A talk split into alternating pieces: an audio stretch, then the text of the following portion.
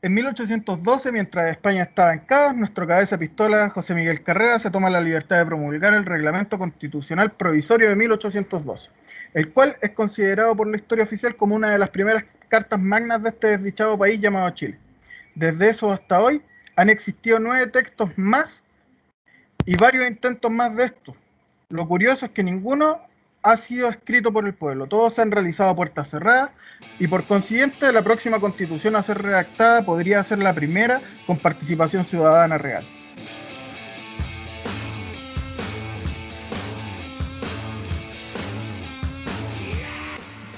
Sean todos muy bienvenidos a la millonésima edición del podcast de la Biblioteca del Tren En esta oportunidad analizaremos los dimes y diretes de la nueva constitución, las vicisitudes sabidas y por haber para por fin llegar a estar más cerca que nunca de construir nuestro propio futuro como país. Para esto nos acompañará el reputado abogado colocolino JP, JP para los amigos, quien nos servirá de guía en estos pantanosos pero auspiciosos terrenos.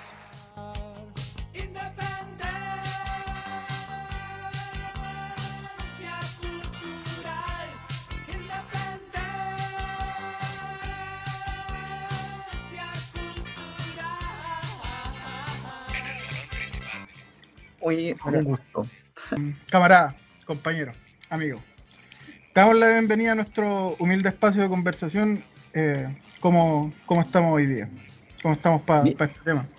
Bien, bien, súper agradecidos por la invitación. Eh, compartir nuevamente con un compañero de, la, del colegio, de, la vida, como es Leo. Y, y, bueno, aquí tratando de aportar algunos, algunos detalles, alguna, aportar en lo que se pueda en esta discusión, que es súper interesante y que, como bien lo dicen ustedes, eh, nos no, toca a todos, a todos, a los chilenos, entonces en este proceso nuevo que estamos viviendo y que, como decía Leo ahí en la apertura, puede incluso a ser 100% eh, eh, editada por, nuestra, por, por los ciudadanos, que es una cuestión que, que llama poderosamente la atención. Y eso, para eso estamos que usted dispare nomás. bueno, gracias, le doy la bienvenida yo también, amigo JP. Eh, y metiéndonos ya en materia, eh, oye, todos sabemos la importancia que tiene la Constitución, eh, sobre todo en el último tiempo, ¿no es cierto?, a raíz de los, de los acontecimientos de, de, octubre. Sin embargo, aún hay cierto desconocimiento respecto al tema. Te nombro una frase de Isócrates que hablaba de que la constitución es el alma de los estados. Eh, ¿Qué es para ti la constitución? Eh, ¿Lo podrías entender como un alma del estado? Puede ser, para, también la he escuchado, también escuché, por ejemplo, hace poco a Javier Apará en un programa en persona con Christian Werken que, que menciona un poco, le hacen precisamente una, una cita más o menos parecida. Ahora, eh, Puede ser, y para definir la constitución hay, hay, hay varias perspectivas. Desde, el punto de vista de la sociología hay muchos que, lo, lo, catalogan como el pacto social, el acuerdo de acuerdos, el acuerdo de, los ciudadanos, donde se establecen las relaciones que yo tengo como ciudadano a pie con el Estado y el Estado para conmigo. Eh, siento que esa es una, una gran definición, o más que definición, grandes elementos que se entregan de una constitución. Otros como, como nosotros desde el punto de vista jurídico, para nosotros en la, la Carta Fundamental, en la norma jurídica por antonomasia o más de elevado rango. Eh, a partir de ahí se adecua toda tu orgánica y tu ordenamiento jurídico para abajo. Entonces, eh, pero ambas, ambas acepciones eh, estarían correctas desde distintos énfasis, pero, pero claro, como, como tú me dices, si es que estoy de acuerdo, sí, sí, eh, podría ser el alma de un pueblo, el alma de este pueblo largo y angosto llamado Chile. Sí, pues, JP. Eh, pero bueno, siguiendo un poco con los temas que tenemos que tocar, como, y como se mencionó en el inicio del podcast, la historia del constitucionalismo en Chile contempla estos en total 10 documentos algunos intentos de, y más que nada un montón de leyendas urbanas que dentro de lo cual todo llama la atención esta situación de no tener un proceso constituyente que involucre a la ciudadanía. O sea, a la gente de todos lados y condiciones. Eh, de hecho, pareciera que cada vez que se remecen los cimientos del Estado, a la derecha se le encrespa la piel y anula todo intento de participación ciudadana. Estimado, coméntenos un poco sobre este caguineo histórico y su intrincado sendero. Mira, es un tema interesantísimo lo que estás hablando. Para mí hay, hay varios y, ojalá eh, los felicito por, por, por, meterse en estos temas, por eh, generar interés en, quienes lo escuchan de, de, estos temas. Hay, hay, hay, varios, mm, hay varias cuestiones que uno puede, que puede hacer referencia.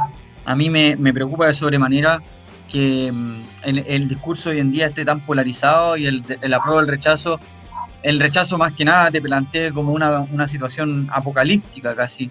Eh, entonces, hay mitos que derribar y siento que, como decíamos, tras bambalinas, eh, perdón, es mi perrita que está ladrando y no la puedo controlar, es rabiosa ya, pero eh, creo que se mira menos a la ciudadanía. Siento que, que la clase política que hoy en día quedó súper acomodada desde, desde quizás la, la, constitución del 80, eh, se, se, se, asentó una clase política que cuesta caleta mover.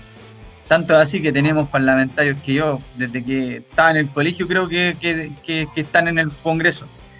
Y, y, esa clase, esa misma clase es la que eh, no le gusta mucho que la gente tome conciencia y participe más. Entonces, eh, siento que ese es un primer gran, gran punto. Por ahí escuchaba al, al, jefe, al comando de, la campaña por el rechazo, Diego Chalper, que estuvo también debatiendo hace poco en la Universidad Andrés Bello con Jaira Pará.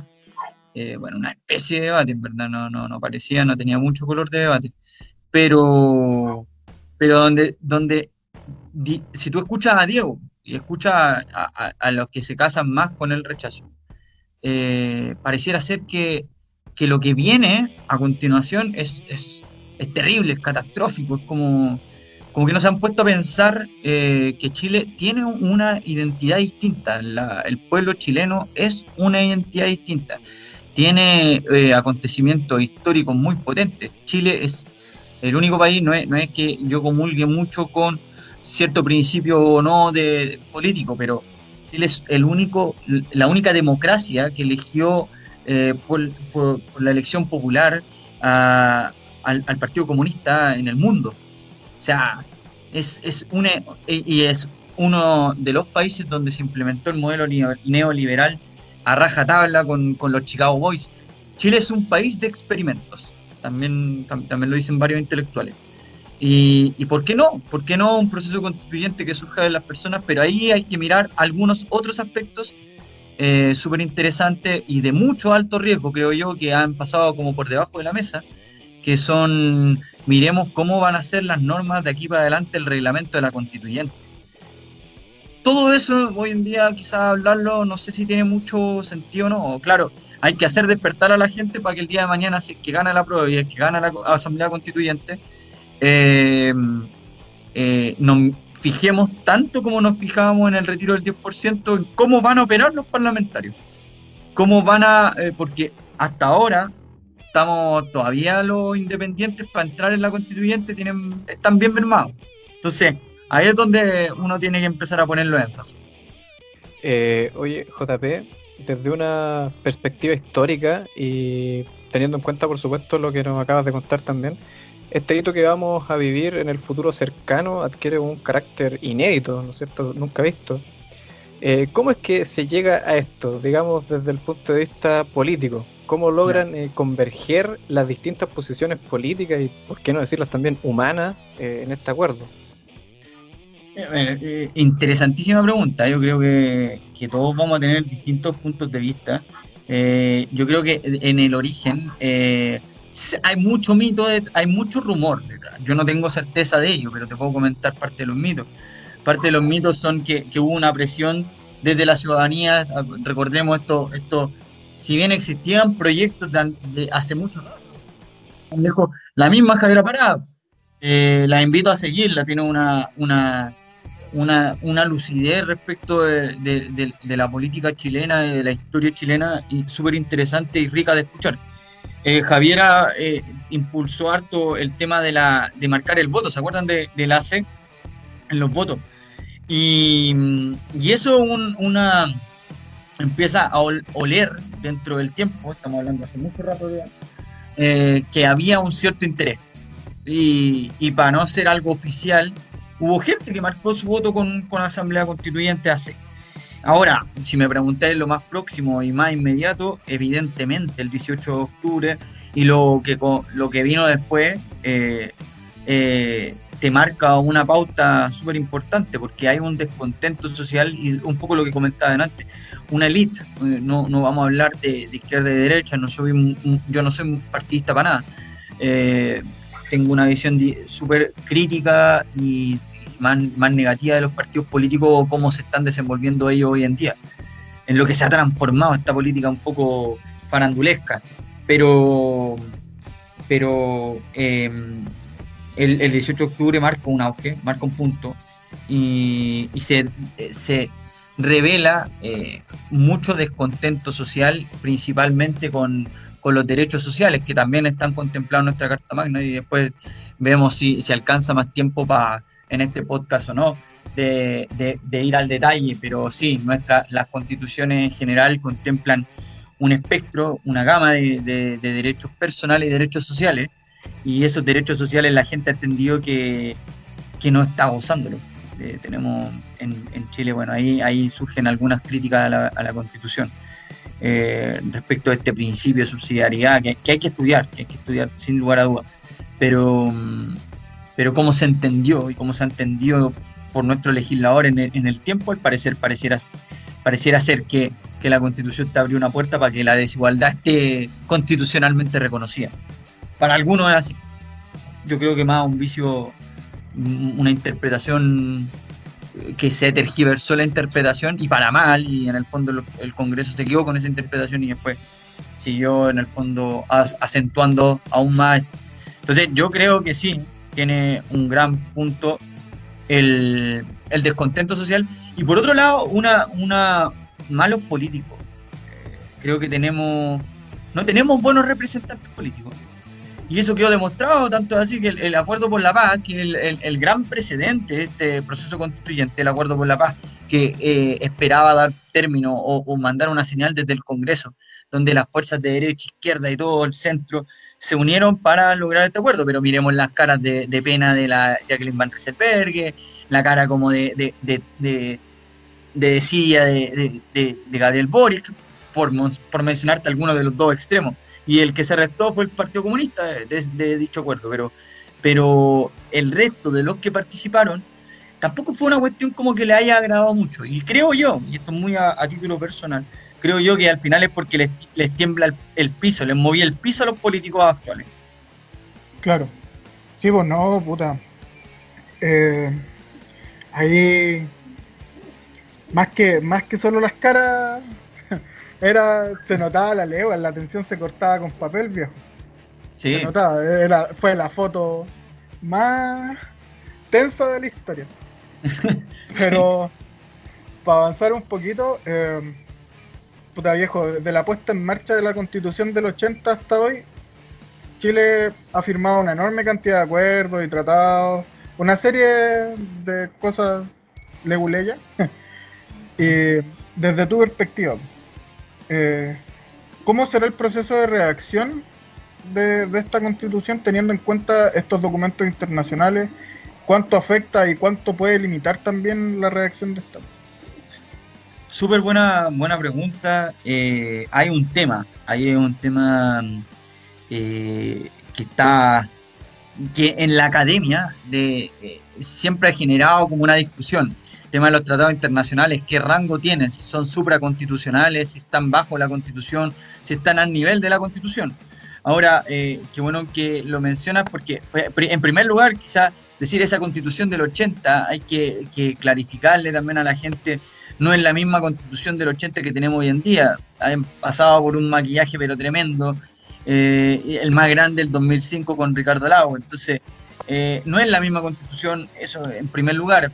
Eh, en segundo lugar, efectivamente hay mucho tratado internacional que se ha, que se ha firmado durante este tiempo y que, creo yo el constituyente de, turno, el que venga, tendrá que, que reconocernos. Va, a tener una tarea interesante entre ver si se, entiende de dicho acuerdo o ver si, si, si, lo acepta. Creo yo que lo más lúcido es aceptarlo porque si no te genera una muy mala imagen internacional. Ahora, eh, respecto del proceso mismo que tú mencionas, bueno, aquí hay que decirle a la gente, o sea, es tan eh, es, un momento histórico. Yo, yo de repente lo converso con, mi futura esposa en la casa. Y, le digo, chuta, eh, de repente siento frustración, de repente siento que, que alguna van a pasar la máquina, como se dice, van a, va, a pasar a planadora quizás.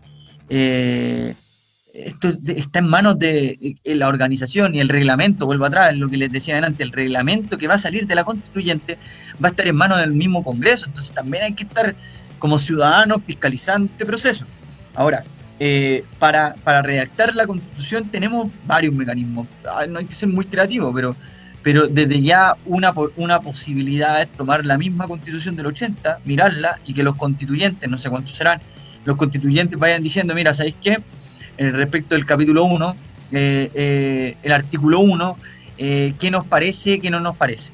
Esa es una forma que es un poco de, checklist, como ir mirando la Constitución punto por punto, artículo por artículo, los 128 artículos que tiene la Constitución y decir qué nos acomoda, qué no nos acomoda. Esa es una forma de hacerlo.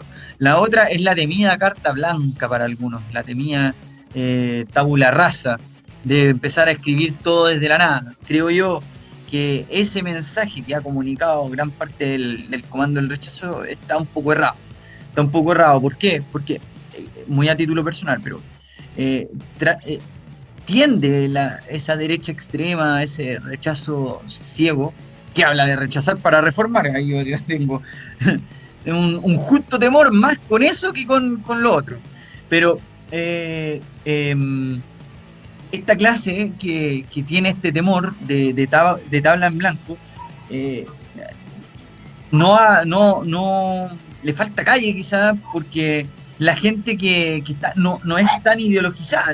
la, manifestación masiva que hubo en Plaza Dignidad eh, el año pasado, eh, que sorprendió a todo, a todo el espectro político, no, no tenía una bandera, no tenía una bandera de un partido determinado de tanto así, no sé si, si lo recuerdan, tanto así que, que, cuando han ido los partidos a bandera eh, han sido rechazados, han sido funados. De hecho, el 18 de octubre, la, forma en que se, se empezó a, formar la barricada de, de, en ese tiempo, Plaza Italia, fue así, pues la gente que íbamos, los que íbamos pasando por ahí, íbamos agregándole literalmente leña al fuego.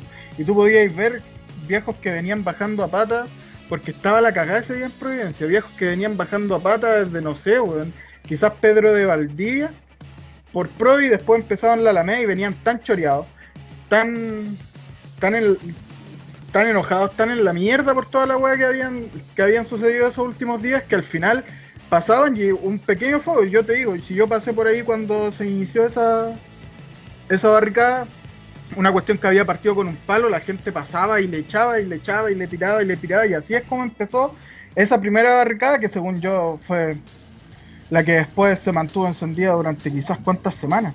Claro, sí, de hecho, de hecho tanto así, mira, como anécdota a título personal, yo me acuerdo que ese día estaba trabajando en, el ministerio y mi novia iba a arreglarse la uña, creo yo, no, me acuerdo, pero está en Provi.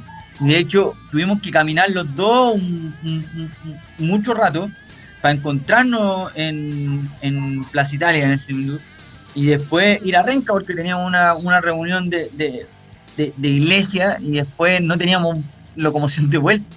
Pero como tú decías, o sea, fue una, una, una cuestión de que no es, no tiene un color político. Y, aquí es donde de repente escuchar a los políticos clásicos, a los políticos como de apernados ya, eh, como apropiándose una cuestión que no, no nace de ellos. De hecho, ellos son gran parte de la responsabilidad de, la manifestación, nace por ellos, creo yo.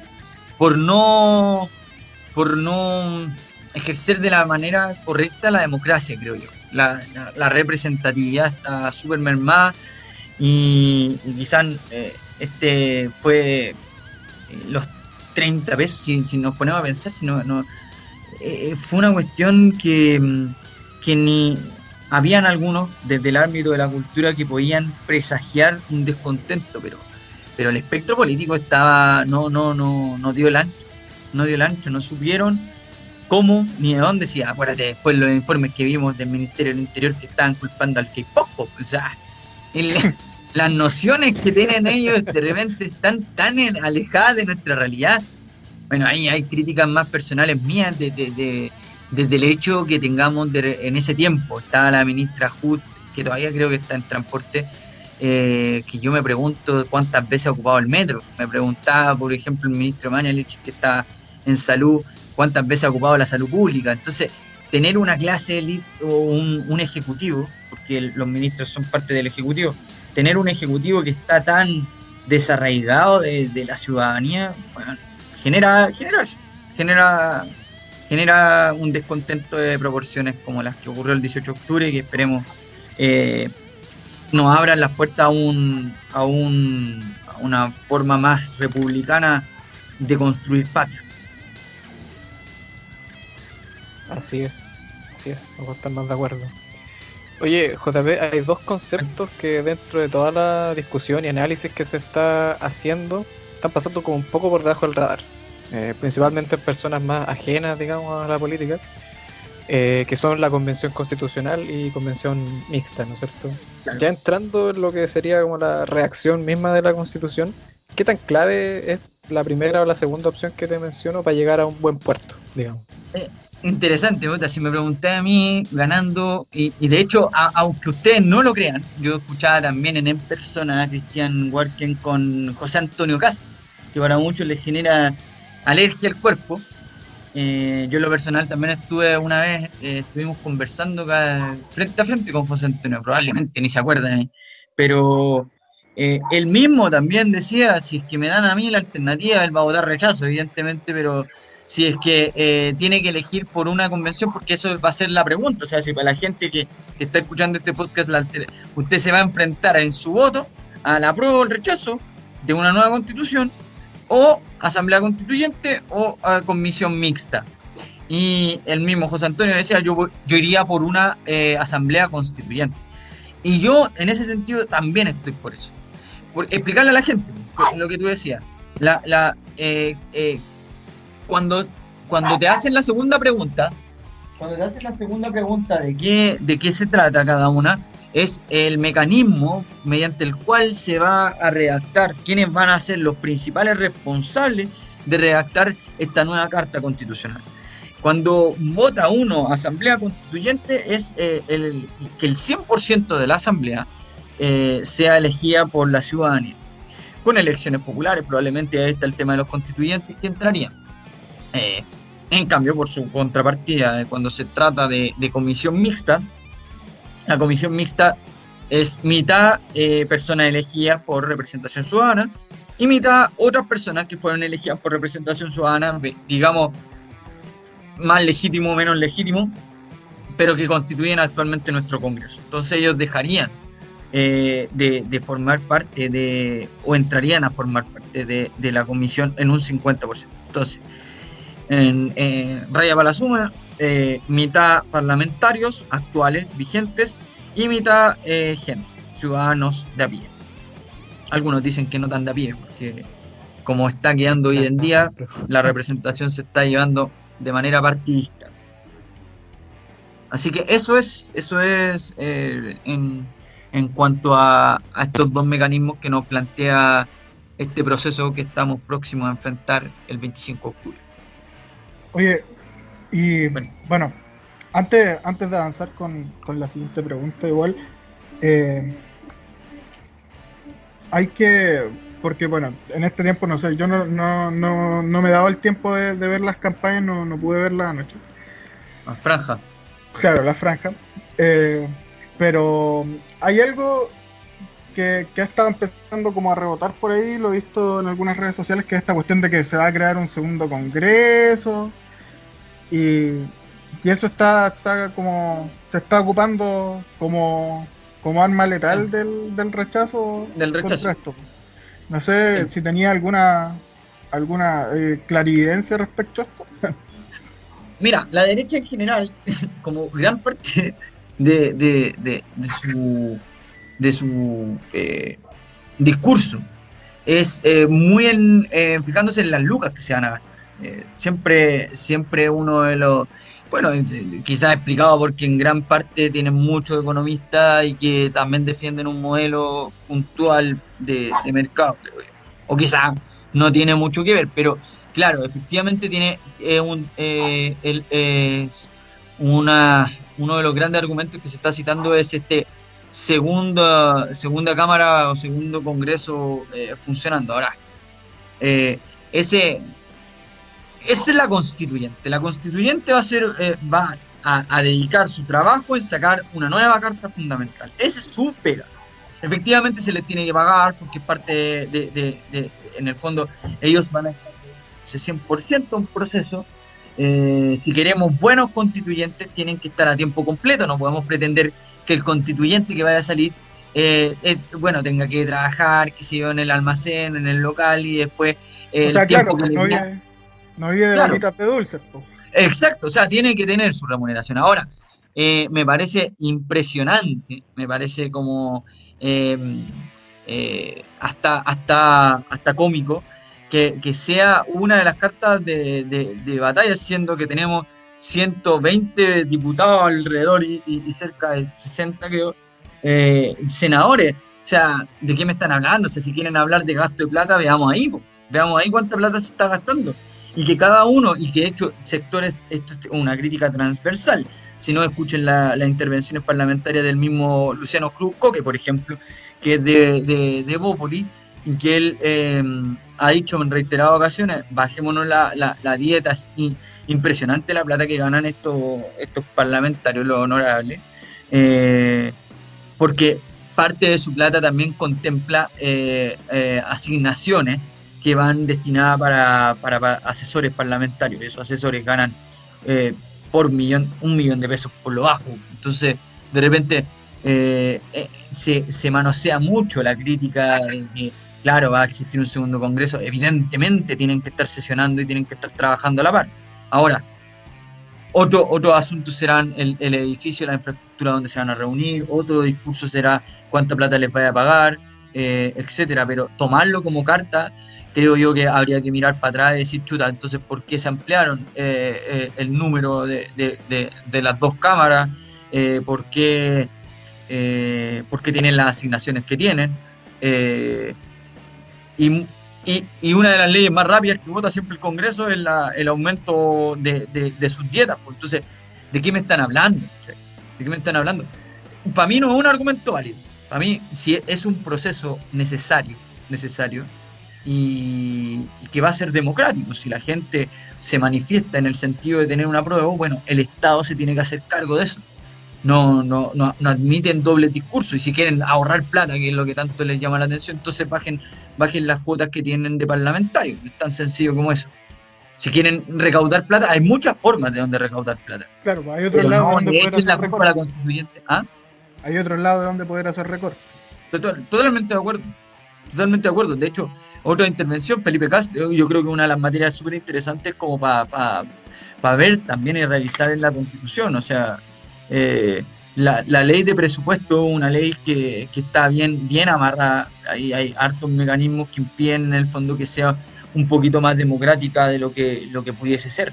Eh, hay partidas que están amarradas. Eh, entonces, si quieren ver plata, bueno, Felipe Castro creo que presentó unos proyectos de ley donde dice que cada vez que asume un gobierno y tengo una prioridad, el gobierno tiene una, una, carta de ruta.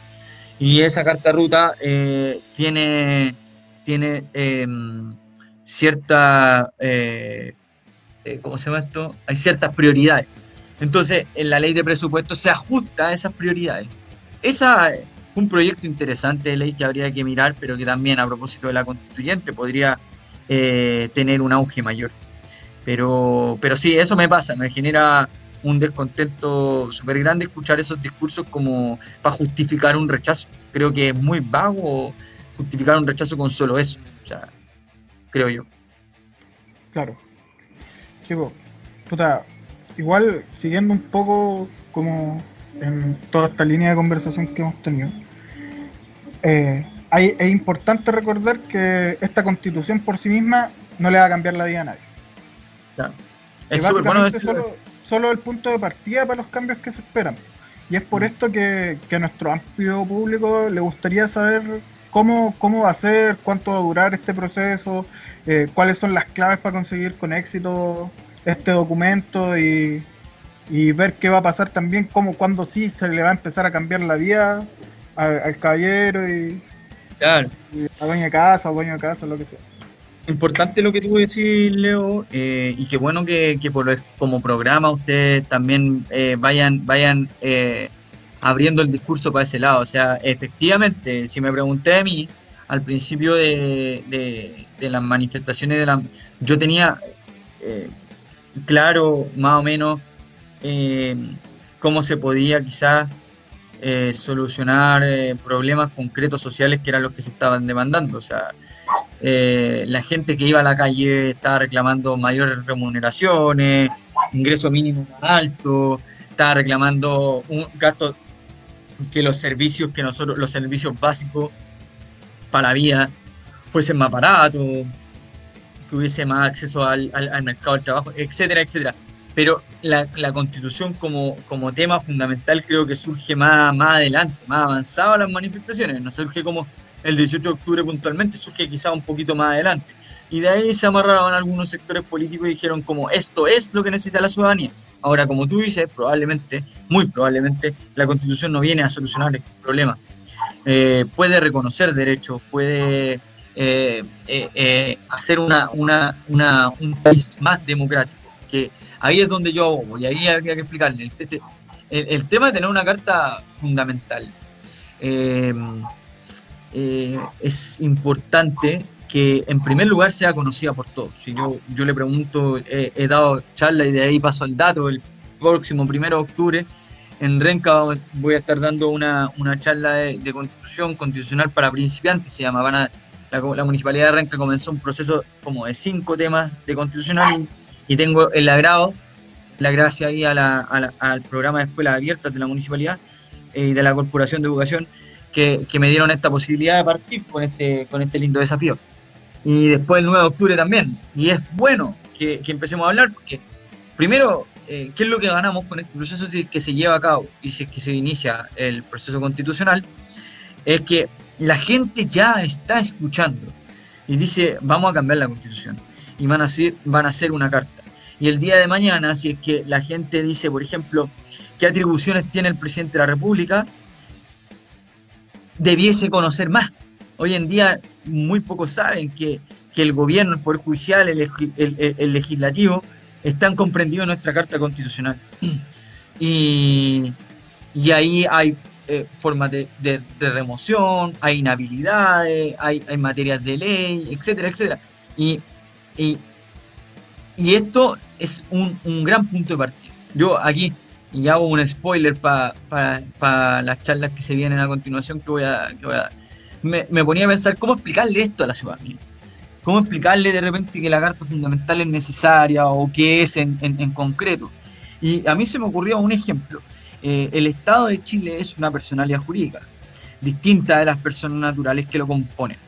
Eh, ahora, yo me imagino, tanto Charlie como tú, Leo, han pasado por el colegio y en el colegio nos tocó muchas veces ver el tema de las directivas de curso, después entrado un poco más y generado un poquito más de interés los centros de alumnos, después en las universidades también tuvimos centros de alumnos y quizá ahora en la sociedad civil tenemos organizaciones como las juntas de vecinos, clubes deportivos, etcétera, etcétera. ¿Por qué hago este, este, esta analogía? Porque eh, cuando tú eh, entras a participar en una junta de vecinos, o entres a participar en, un club deportivo, que ahí ya, es más, más, concreto, tú en el acto material para ingresar es eh, el firmar un estatuto, ¿no?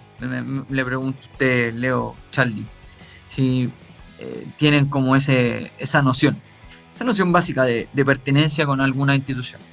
Bueno, sí, sí, sí, existe esta, esta regulación interna que es lo que tú le llamas el estatuto, otros le pueden poner otro nombre, etcétera, es lo mismo. Etcétera. Pero ahí, eh, eh, ¿para qué sirven esas cuestiones? Para que tantos los integrantes de una organización digan, bueno, si quiero cambiar al presidente, ¿cómo lo puedo hacer? Mira, mira, eh, hay que medir el estatuto. Y, si, si, quiero presentar un proyecto, ¿cómo lo tengo que hacer? Bueno, miremos el estatuto. Bueno, eso en sentido macro, en sentido más grande, es la constitución con el Estado de Chile. Entonces, a partir de ahí, hecho, hecha esa analogía, es donde uno dice, bueno, ¿qué hace mi legislador? ¿Cómo, cómo se crea una ley? Eh, ¿Cómo se eligen los jueces? Em, eh, ¿Qué hace el presidente de la República? ¿Cómo nombra a sus ministros de Estado? Bueno, todas esas cuestiones eh, de alguna u otra manera estarían comprendidas en nuestra Carta Constitucional. Y eso que son las institucionalidades. Las constituciones tienen dos como grandes facetas. La primera, los derechos fundamentales, la segunda, la institucionalidad. Y la institucionalidad dice relación con todo esto. Entonces yo hago dos preguntas. La primera, es eh, qué, tan cuál es el nivel de aprobación o evaluación que nosotros tenemos de nuestra institucionalidad. Y la respuesta es bajísimo. La respuesta es súper baja. Entonces ahí uno dice, chuta, entonces algo hay que hacer, hay, algo hay que hacer para, para, que cambiar, para cambiar este, este, este entramado. Y en ese sentido uno mira la constitución. Ahora, tú me preguntabas, Leo, ¿cómo explicarle a esta gente? Este, este proceso probablemente deba dos años más, dos, tres años más. Pero mientras tanto, eh, yo sueño con algunas cuestiones. Eh, si es que sale la si es que sale la Asamblea Constituyente, si ustedes miran su constitución actual, la constitución actual tiene en, en, en las partes finales una cuestión que se llama disposiciones transitorias. Las disposiciones transitorias, dicho en sencillo, es una, una norma, un, un, contenido normativo que va a regir eh, durante una transitoriedad, por eso, por tanto, disposiciones transitorias. Y esa transición de las disposiciones es, es interesante, porque ¿qué pasa si la constituyente se da cuenta de que quiere cambiar un sistema como del el Estado unitario o un Estado federal, que está contemplado en nuestro artículo cuarto de, de, la Constitución, si quiero pasar a un federalismo, por ejemplo, eh, ¿cómo lo implemento? Bueno, disposiciones transitorias. Y eh, las disposiciones transitorias podríamos decir, bueno, eh, eh, transcurrido uno, dos, tres años de la nueva constitución, hagamos elecciones populares de todo. Esto, esto yo sé que es una locura quizás para muchos, pero, pero hago estos ejemplos quizás un poco exagerados para que la gente se dé cuenta hasta lo que se puede llegar. Y, ¿Y por qué es necesario? Porque lo que está en juego detrás de todo esto, la, la constitución decíamos, es un pacto social, un, pacto social político. Y, como política, este, este arte de lograr acuerdos, eh, si tú tienes una democracia más clara, más transparente, más participativa, ojo, este es un gran desafío que nos presenta esta, este proceso constituyente, porque tú tenías una participación del orden del cuánto, un 30% de la, de la población chilena. O sea, eso quiere decir, no hay que ser muy matemático, Leo, perdona, eh, que yo 27 en realidad, te, perdono, 27%. mira, 27, no, pero a lo que iba, a lo que iba, se, acerca el 30, o sea, redondeemos para arriba. Pero es más catastrófico aún. O sea, 27%. Eh, entonces, si la matemática no me falla, un 73% de la ciudadanía no participa. No participa. Entonces, el primer gran desafío es que la ciudadanía participe en, eh, con fuerza, con mucha fuerza en este proceso.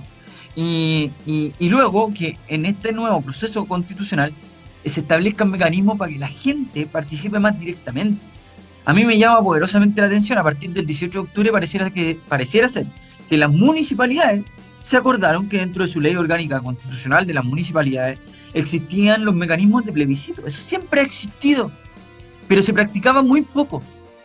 ¿Por qué? Porque la ciudadanía lo que está demandando últimamente es más democracia, es más participación, es que yo quiero que me consideren en las decisiones, no que las cuestiones queden como arregladas, así como entre el, acuerdo está bien, que existen acuerdos está bien, pero que existen acuerdos para arreglar al, del frente y, yo, como arreglarse mutuamente en temas económicos, en temas de plata, en temas de billetito por debajo, eso, eso no, si en el fondo tú estés para representar a, una, una, un sector de la población, no para representar a un segmento mucho menor de una élite.